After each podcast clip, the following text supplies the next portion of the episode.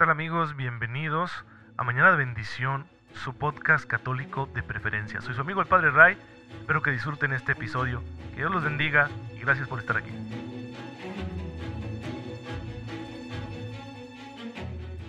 Muy buenos días hermanos, muy feliz lunes, bienvenidos a su podcast católico favorito Mañana de Bendición, espero en Dios que se encuentren muy bien, les envío un cordial saludo, un fuerte abrazo y mi mejor deseo de todas las mañanas, que tengan una fe muy viva que les permita acoger la gracia de Dios, ese gran regalo sobrenatural que Dios nos da para que con ello podamos configurar nuestra vida a la de Jesucristo nuestro Señor. Y al vivir a su modo, siguiendo sus enseñanzas, pues nos santifiquemos y alcancemos la gloria del cielo que es nuestra patria definitiva, nuestro fin último, nuestro deseo más grande. Como lo han hecho ya muchos hermanos nuestros, déjenme contarles hoy de la vida de uno de ellos, a quien la iglesia venera especialmente los españoles. Se trata de San Antonio María Claret, un hombre con una vida excepcional, aunque en realidad podemos considerar según los estándares nuestros, pues que fue una vida muy corta. Él nace en 1807 en Barcelona y va a morir en 1870 en Francia, exiliado de su tierra va a recorrer una etapa histórica de, su patria, de España, pues muy interesante por diversos factores que fueron dándose, pero que nunca le impidieron ser el gran apóstol que fue. Él era hijo de una familia modesta, su padre tenía un telar y pues ese fue el ambiente en el que él creció. Sin embargo, tuvo desde pequeño una gran amistad con los libros. El hábito de la lectura lo volvió pronto un joven culto, muy adelantado para su edad y con grandes inquietudes intelectuales y espirituales.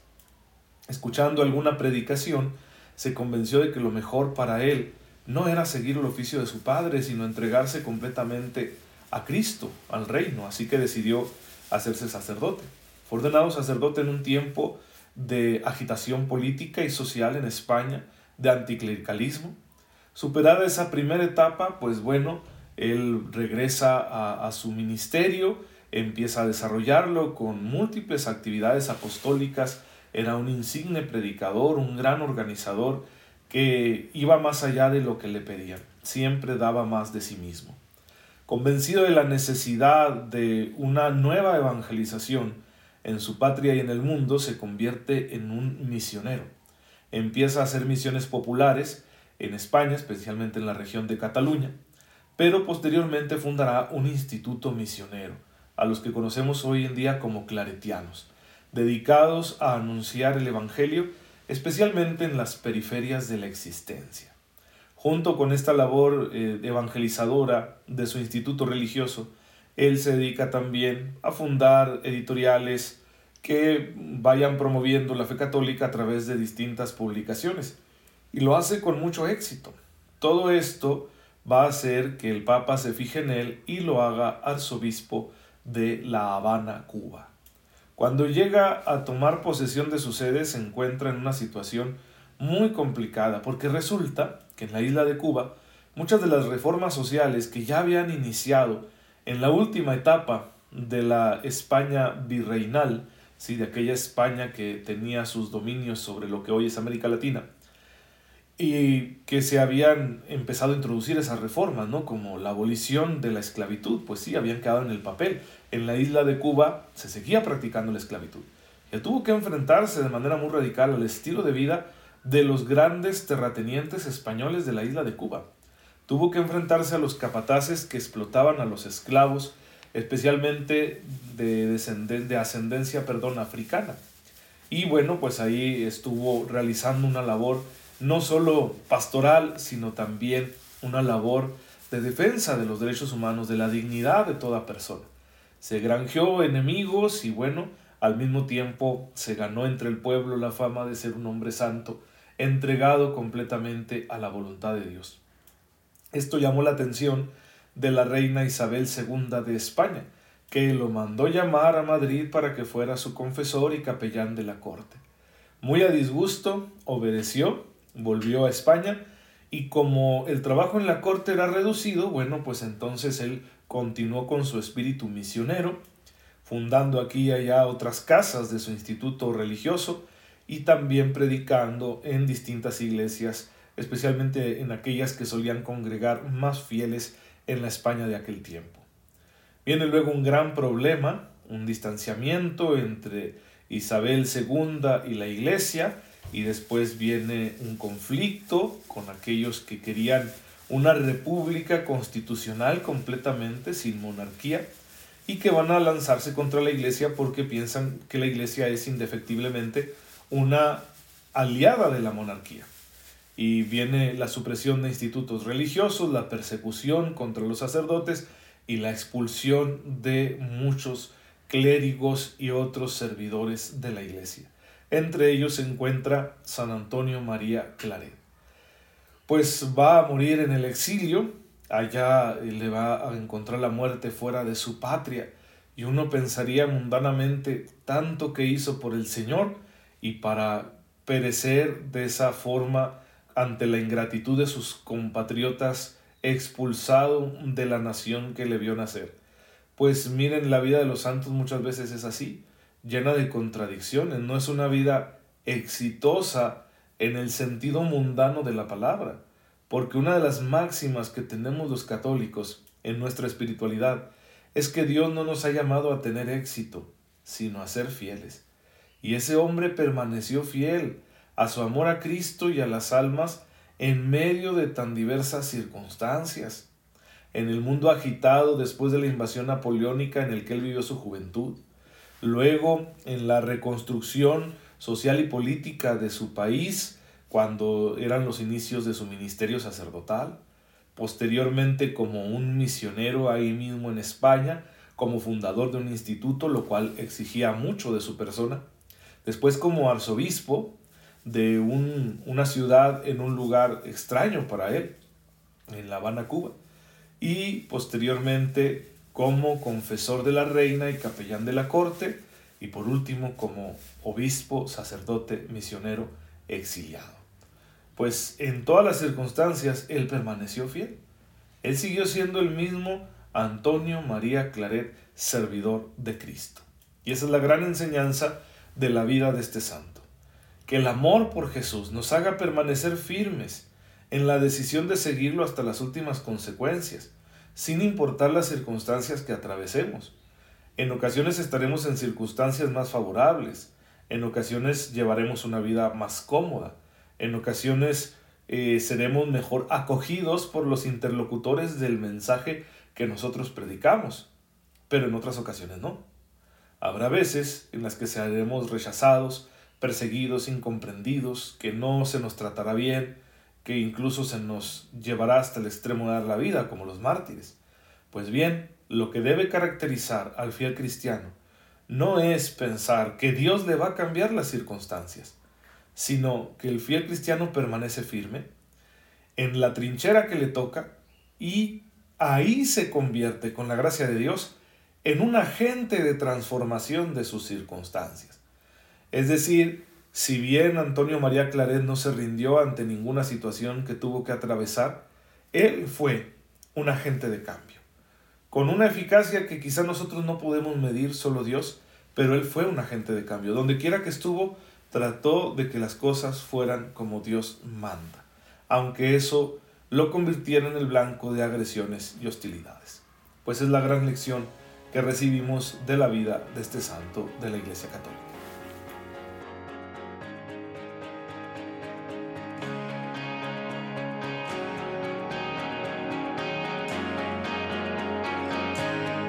Este fue el Santo del Día. Recuerda que estás escuchando Mañana de Bendición con tu amigo el Padre Ray.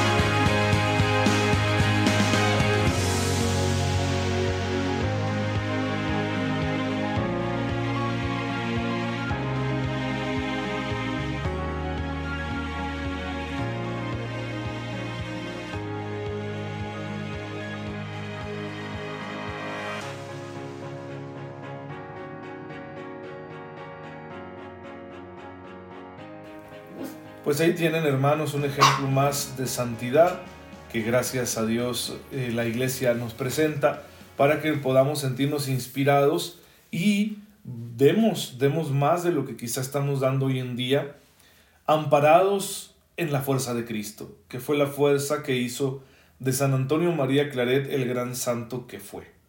Es la gracia de Dios la que nos da el triunfo sobre las circunstancias adversas y desafiantes que muchas veces encontraremos en nuestro camino como cristianos. Es la cruz de Cristo la que nos sostiene.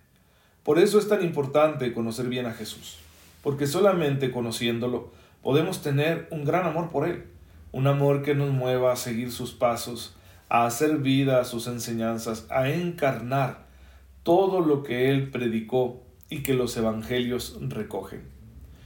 Y uno de los aspectos más importantes que debemos conocer de Cristo es el valor salvífico de su muerte. Entender que su sacrificio en la cruz es un acto redentor, que Él acepta morir por nosotros como una ofrenda que hace al Padre. Desde el punto de vista teológico, la muerte de Cristo se sitúa antes que nada en un contexto religioso, que tiene delante las relaciones del hombre con Dios, en cuanto que Dios es santo y el hombre pecador. En efecto, esta muerte de Jesús está directamente relacionada con el pecado humano y también con la reconciliación con Dios. De manera constante, el Nuevo Testamento advierte que la muerte de Cristo es un verdadero sacrificio, es decir, ese acto supremo de culto que solo es lícito tributar a Dios.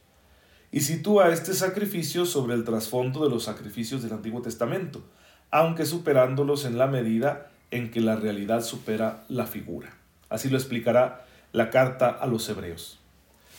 A partir de las propias palabras del Señor, de las figuras sacrificiales del Antiguo Testamento y de algunas enseñanzas del Nuevo, resulta sencillo comprender el sentido sacrificial de la pasión y muerte de Jesús. El Nuevo Testamento al hablar de la muerte del Señor alude constantemente a los sacrificios del pueblo de Israel. Cristo es la víctima a la que apuntan y anuncian todos los sacrificios del Antiguo Testamento. Jesús, desde un primer momento, da a su vida el sentido de entrega a Dios en favor de los hombres, como lo podemos leer en Juan 3:16. Él reconoce que ha venido no a ser servido, sino a servir y a entregar su vida en redención por muchos, como lo leemos en Mateo 20:28. El carácter sacrificial que Cristo da a su muerte aparece también en los tres anuncios que hace de la pasión. Es decir, según los evangelios, Jesús conoce que su vida va a terminar en un sacrificio y se lo comunica a sus discípulos. Lo podemos leer en Mateo 16, 21, en Mateo 17 del 22 al 23 y Mateo 20 del 18 al 19. Tres veces Jesús reconoce que va a tener que ser entregado y morir para poder redimir a la humanidad. Y este valor salvífico de su pasión, de su muerte, pues va a aparecer todavía con más claridad cuando Él instituya la Eucaristía. Ahí Cristo nos dirá que su cuerpo es entregado por ustedes, dice, por ustedes que son mis discípulos, mis amigos, para la remisión de los pecados. En la institución de la Eucaristía en la última cena, Jesús reconoce que su sangre es sangre de la nueva alianza, es decir, sangre de sacrificio con la que se sella la nueva alianza como se selló con sangre la antigua. Ustedes pueden leer Éxodo 24.8 para entender ese sello de sangre que en el Antiguo Testamento es una figura del verdadero sello con la sangre del Cordero Inmaculado que es Cristo nuestro Señor. Según el Nuevo Testamento, la muerte de Cristo se encuentra en estrecha relación sobre todo con tres sacrificios de los que nos da testimonio el Antiguo Testamento. El primero es el sacrificio de la alianza. Lo encontramos en Éxodo 24 del 4 al 8.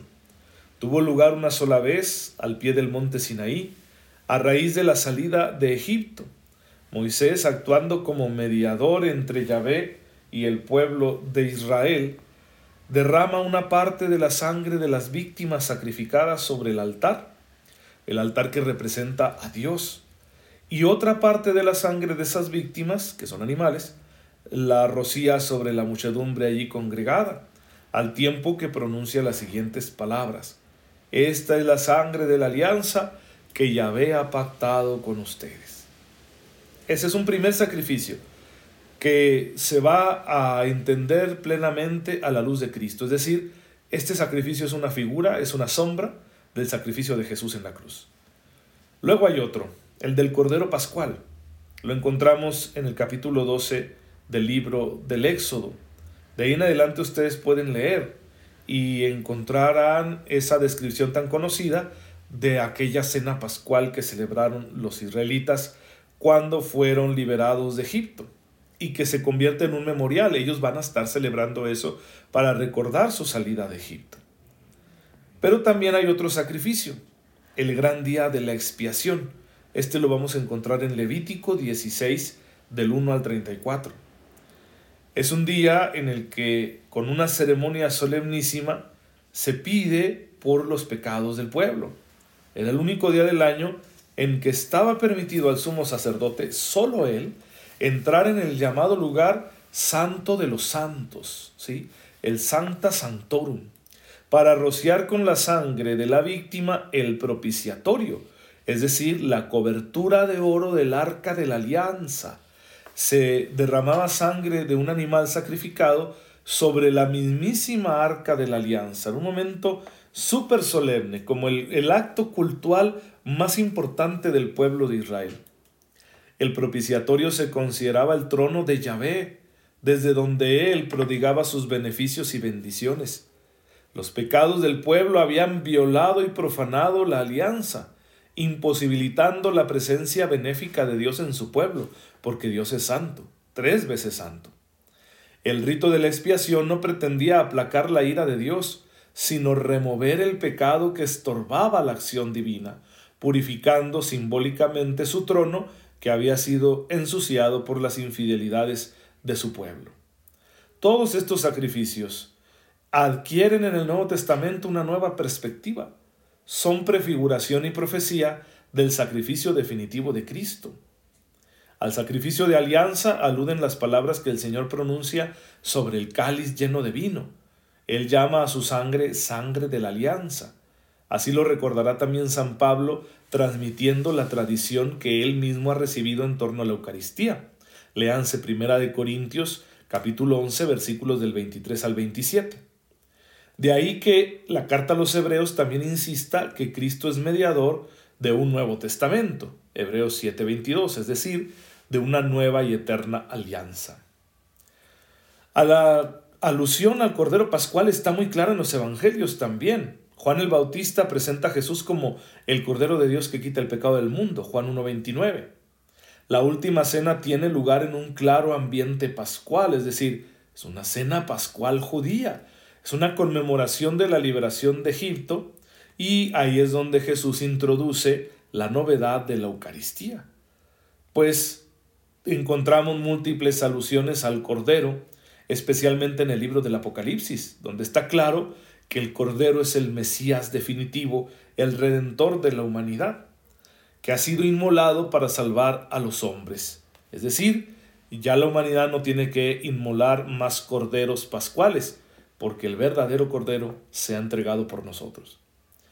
Y por último, al día de la expiación, a ese día cuando el sumo sacerdote derramaba la sangre sacrificada de un animal sobre el arca de la alianza, a ese día se alude en la carta a los hebreos, porque la carta a los hebreos compara largamente la muerte de Cristo y su entrada en el santuario con este sacrificio.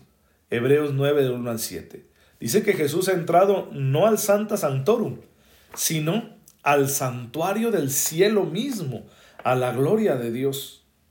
A este sacrificio probablemente también se refiere San Juan cuando dice que Jesucristo es víctima propiciatoria por nuestros pecados. Leanlo en primera carta de San Juan, capítulo 2, versículo 2. También en esa misma carta, en el capítulo cuarto, versículo 10, se nos dice que Dios envió a su Hijo como propiciación por nuestros pecados. Y también en la primera carta de San Juan, capítulo primero, versículo séptimo, se afirma que la sangre de Jesús nos purifica de todo pecado. La finalidad de los sacrificios de los israelitas era la comunión con Dios, ya sea al establecer la alianza, ya sea al reafirmarla, reconciliándose con Él mediante la purificación. Los dones que se ofrecen no pretenden enriquecer a Dios, sino mostrar la voluntad del que los ofrece. El sacrificio interior es lo más importante del sacrificio que se ofrece a Dios. Los profetas protestaron con insistencia contra el formalismo de un culto externo sin conversión del corazón. Por lo tanto, el sacrificio de Cristo será por excelencia un sacrificio completo. No solo se ofrece Cristo al Padre exteriormente, sino que ya se ha ofrecido por completo desde su interior, aceptando totalmente la voluntad del Padre. Por lo tanto, la vida espiritual, el culto que demos a Dios, los que somos seguidores de Jesús, tenemos que hacerlo también con esa actitud.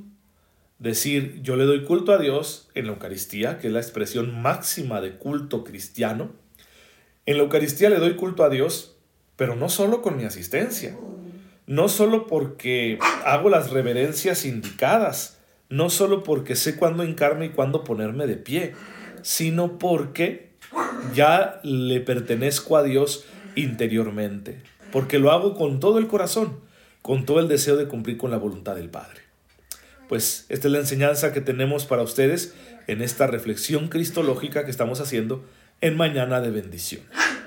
Te damos gracias, Padre, porque en tu infinita bondad, en el sacrificio de tu Hijo, has purificado a la humanidad de sus pecados concédenos realizar este sacrificio en nuestra propia vida para que también nosotros participemos de tu gloria. Tú que vives y reinas por los siglos de los siglos. Amén. El Señor esté con ustedes.